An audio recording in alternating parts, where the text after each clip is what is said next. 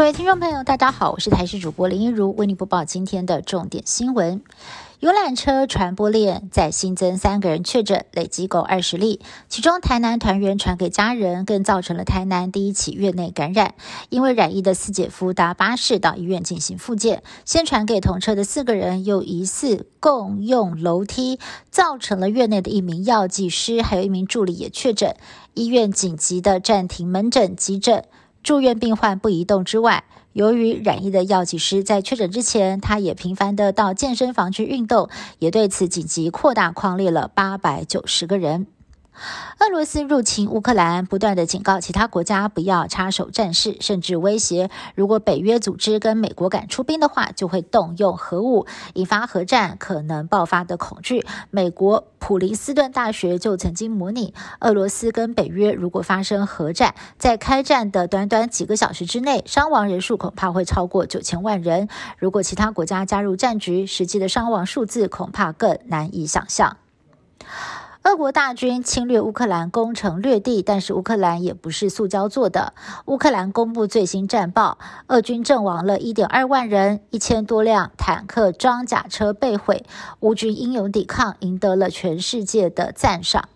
虽然乌克兰军备输给俄军一大截，西方盟国提供的军援也不足，但是乌克兰总统泽伦斯基号召的国际兵团都已经陆续到位了。连加拿大的一名神射击手。狙击手，他也飞抵了乌克兰，大大的提升乌军的士气。乌克兰官方也宣布了，外国义勇军加入对抗俄军的侵略，将会核准他们入籍，取得公民权。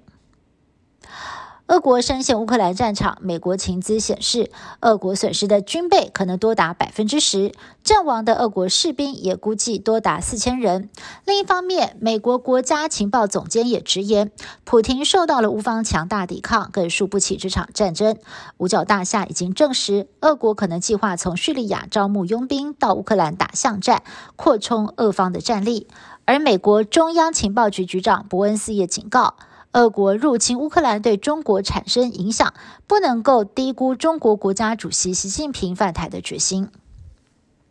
国际间制裁俄罗斯力道不断的加强，美国总统拜登在八号正式宣布禁止进口俄罗斯石油、天然气跟能源，要进一步的惩罚俄国的侵略行为。英国随即跟进，全球第二大的。壳牌石油公司同样宣布停止采购俄国的石油跟天然气，同时也禁止俄机进入英国领空。另外，全球食品大厂麦当劳、星巴克、可口可乐、百事可乐等，也都陆续的宣布暂停在俄国的销售业务。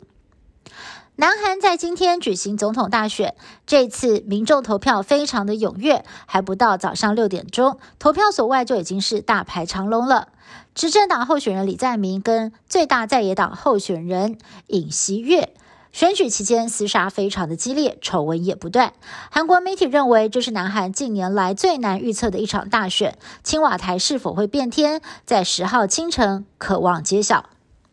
以上新闻是由台视新闻部制作，感谢您的收听。更多新闻内容，请您持续锁定台视各界新闻以及台视新闻 YouTube 频道。